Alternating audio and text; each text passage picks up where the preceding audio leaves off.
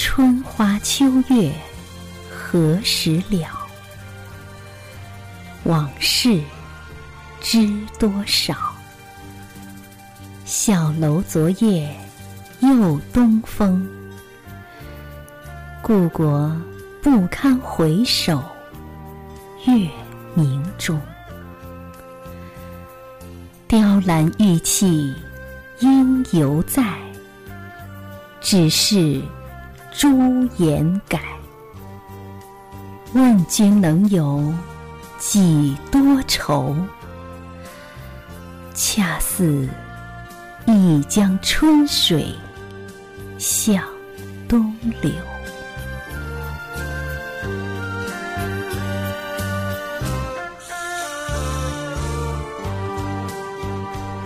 李煜的这首词之所以能够引起广泛的共鸣，在很大程度上是依赖于结句以富有感染力和象征性的比喻，将愁思写得既形象化又抽象化。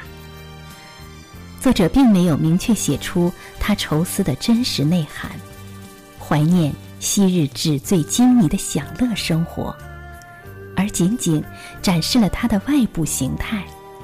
恰似一江春水向东流，这样人们就很容易从中取得某种心灵上的呼应，并借用它来抒发自己类似的情感。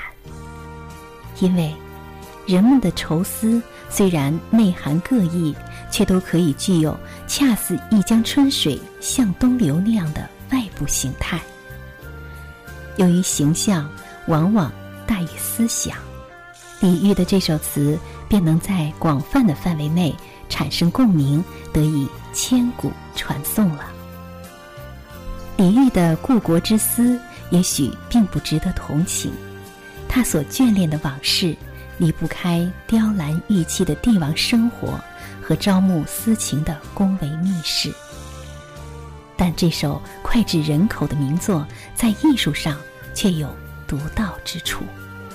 尤其是通过自然的永恒和人世的沧桑的强烈对比，把孕育于胸中的仇恨、悔恨曲折有致地倾泻出来，凝成最后的千古绝唱。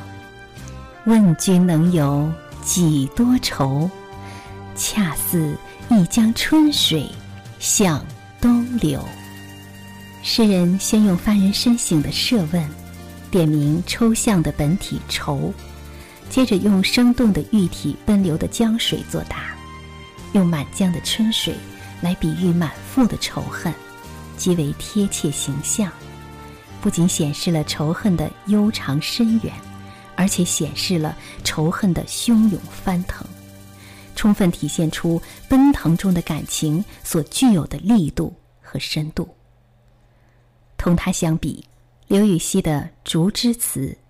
水流无限似浓稠，稍显直率；而秦观江城子，便作春江都是泪，流不尽许多愁，则又说得过尽，反而削弱了感人的力量。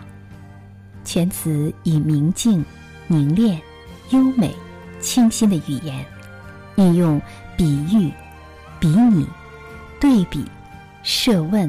等多种修辞手法，高度的概括和淋漓尽致的表达了诗人的真情实感。好，亲爱的听众朋友，这里是兰兰为你主持的《诗样的天空》，今晚的节目就是这样，晚安。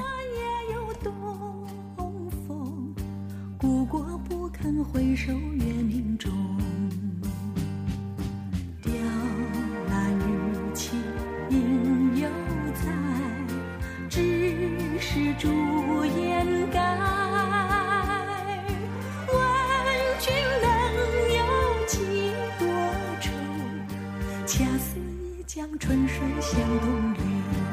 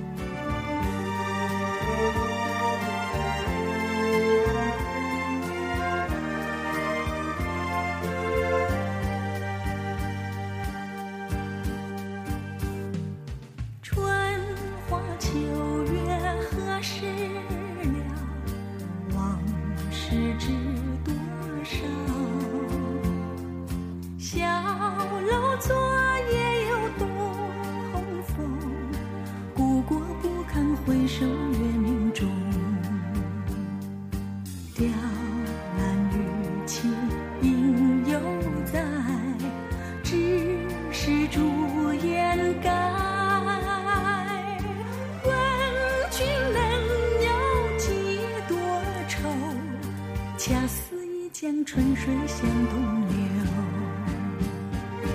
雕栏玉砌应犹在，只是朱颜改。问君能有几多愁？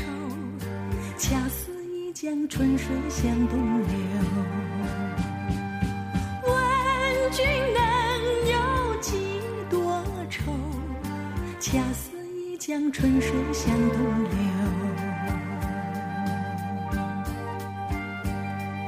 恰似一江春水向东流。